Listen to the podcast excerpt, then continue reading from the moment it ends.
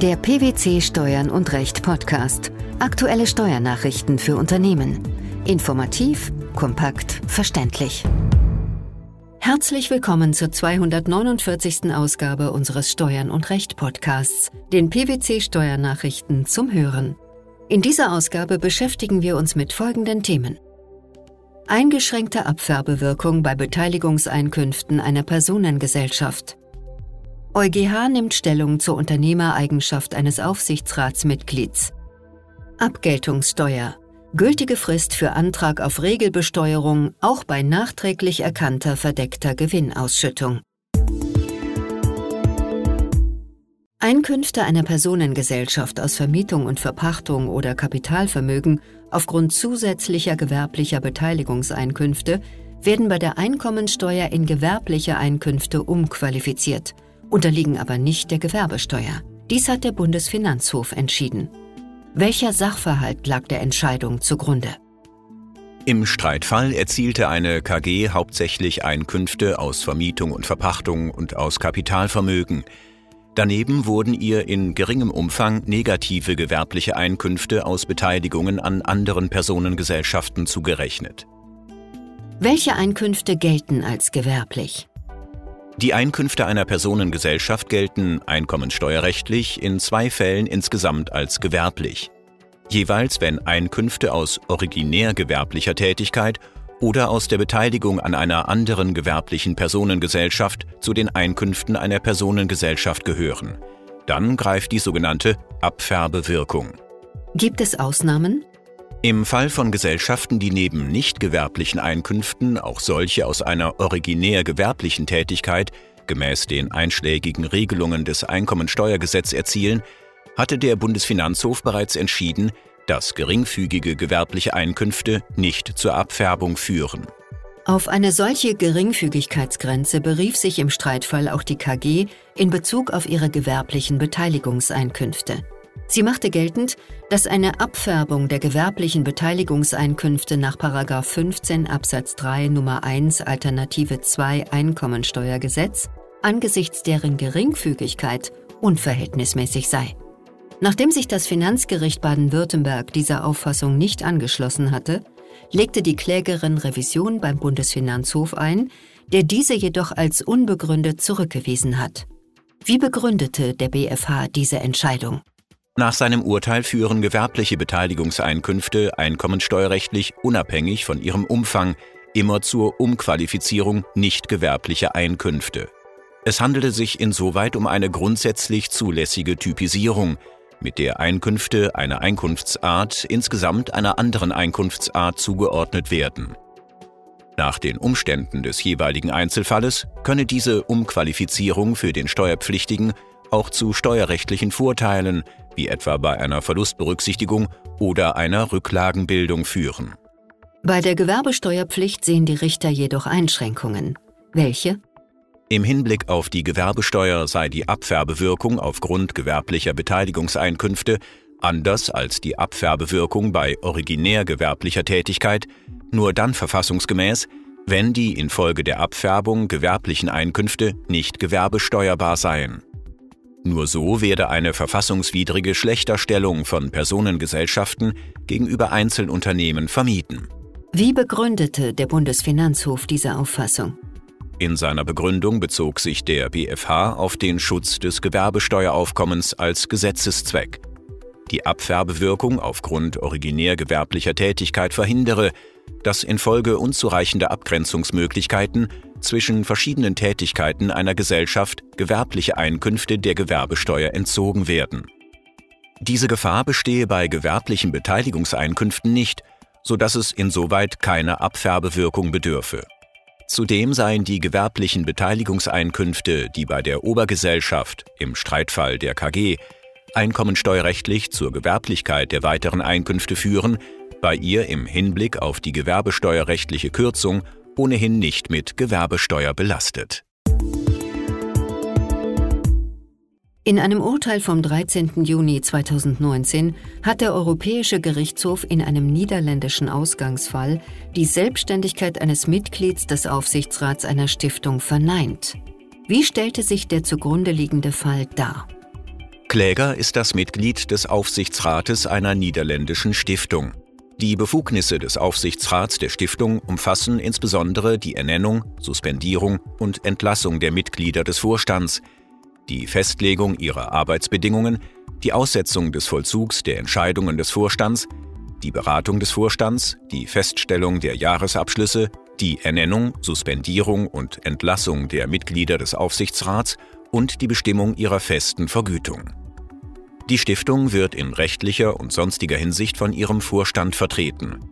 Der Aufsichtsrat darf die Stiftung nur in ganz bestimmten Ausnahmefällen vertreten, etwa bei Interessenkonflikten oder wenn der Vorstand vollständig unbesetzt ist.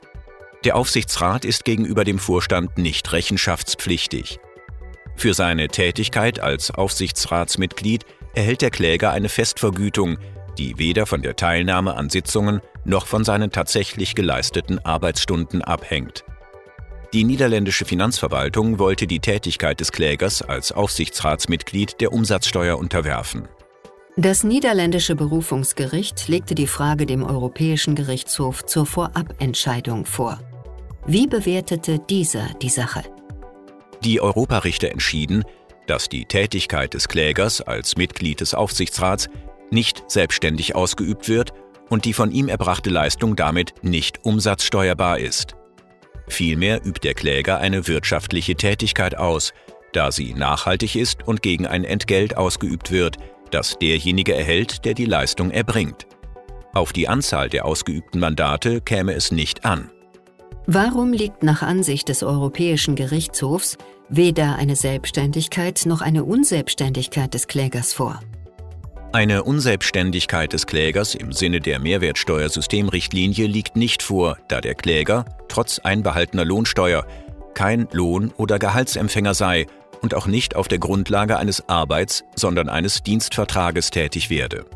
Und eine Selbstständigkeit im Sinne der Mehrwertsteuersystemrichtlinie liegt nicht vor, weil der Kläger nicht in eigenem Namen, für eigene Rechnung und in eigener Verantwortung, sondern für Rechnung und unter Verantwortung des Aufsichtsrats handelt und auch nicht das wirtschaftliche Risiko seiner Tätigkeit trägt, da er eine feste Vergütung erhält, die weder von der Teilnahme an Sitzungen noch von seinen tatsächlich geleisteten Arbeitsstunden abhängt. Wie gestaltet sich die deutsche Rechtslage in einem solchen Fall? Nach deutschem Recht wird bislang von der Unternehmereigenschaft von Aufsichtsratsmitgliedern ausgegangen. Ein Verfahren zu dieser Frage ist derzeit beim Bundesfinanzhof anhängig. Steuerpflichtige mit Kapitalerträgen aus einer unternehmerischen Beteiligung müssen den Antrag auf Regelbesteuerung anstelle der Abgeltungssteuer spätestens zusammen mit der Einkommensteuererklärung stellen um so die anteilige Steuerfreistellung im Rahmen des sogenannten Teileinkünfteverfahrens zu erlangen. Die Antragsfrist gilt auch, wenn sich das Vorliegen von Kapitalerträgen erst durch die Annahme einer verdeckten Gewinnausschüttung im Rahmen einer Außenprüfung ergibt. So lautet eine Entscheidung des Bundesfinanzhofs. Welcher Sachverhalt lag diesem Urteilsspruch zugrunde? Der Kläger war Alleingesellschafter der A GmbH und Geschäftsführer der B GmbH, einer 100-prozentigen Tochtergesellschaft der A GmbH. In den Streitjahren 2009 bis 2011 bezog er von der B GmbH Gehalts- und Tantiemezahlungen sowie Honorare für Beratungsleistungen, die er bei seinen Einkünften aus selbstständiger bzw. nicht selbstständiger Arbeit erklärte. Einkünfte aus seiner Beteiligung an der A GmbH erklärte er nicht. Aus welchem Grund? Der Kläger stellte jeweils Anträge auf sogenannte günstiger Prüfung, jedoch keine Anträge auf Regelbesteuerung gemäß Einkommensteuergesetz. Da er von Einkünften aus nicht selbstständiger oder selbstständiger Arbeit ausging, hatte er dafür bei der Abgabe seiner Einkommensteuererklärungen keinen Anlass gesehen. Erst nachdem sich im Rahmen einer Außenprüfung ergeben hatte, dass ein Teil des Geschäftsführergehaltes, der Entgelte für Beratungsleistungen und der Tantieme als verdeckte Gewinnausschüttungen anzusehen waren, stellte der Kläger Anträge auf Regelbesteuerung. In den geänderten Einkommensteuerbescheiden erhöhte das Finanzamt die Kapitaleinkünfte des Klägers um die verdeckten Gewinnausschüttungen. Es unterwarf diese nach günstiger Prüfung zwar der tariflichen Einkommensteuer, wendete jedoch das Teileinkünfteverfahren nicht zugunsten des Klägers an. Die Klage vor dem Finanzgericht München war erfolgreich. Der Bundesfinanzhof hat das Urteil der Vorinstanz allerdings aufgehoben und die Klage abgewiesen. Weshalb? Nach der Entscheidung des Senats findet das Teileinkünfteverfahren keine Anwendung. Allein der vom Kläger gestellte Antrag auf günstiger Prüfung führe nicht zu der begehrten anteiligen Steuerfreistellung der Einkünfte aus der AGMBH. Den für eine solche anteilige Freistellung erforderlichen Antrag gemäß Einkommensteuergesetz habe der Kläger erst nach der Abgabe der Einkommensteuererklärungen und damit nicht fristgerecht gestellt. Die in den Steuererklärungen enthaltenen Anträge auf günstiger Prüfung können nach Auffassung des Bundesfinanzhofs nicht als fristgerechte, konkludente Anträge gemäß Einkommensteuergesetz angesehen werden. Eine teleologische Reduktion der gesetzlichen Fristenregelung, wie sie das Finanzgericht angenommen habe, scheide aus. Das Gesetz, das dem Steuerpflichtigen ausdrücklich nur ein fristgebundenes Wahlrecht gewähre, sei nicht planwidrig unvollständig. Der Steuerpflichtige könne sein Antragsrecht auch vorsorglich ausüben. Verzichte er auf einen solchen vorsorglichen Antrag, trage er das Risiko einer unzutreffenden Beurteilung von Einkünften im Rahmen seiner Steuererklärung. Da im Zeitpunkt der Antragsnachholung durch den Kläger die Jahresfrist des 110 Absatz 3 Abgabenordnung bereits verstrichen und auch kein Fall höherer Gewalt anzunehmen war, lehnte das oberste Finanzgericht auch eine Wiedereinsetzung in die versäumte Antragsfrist ab.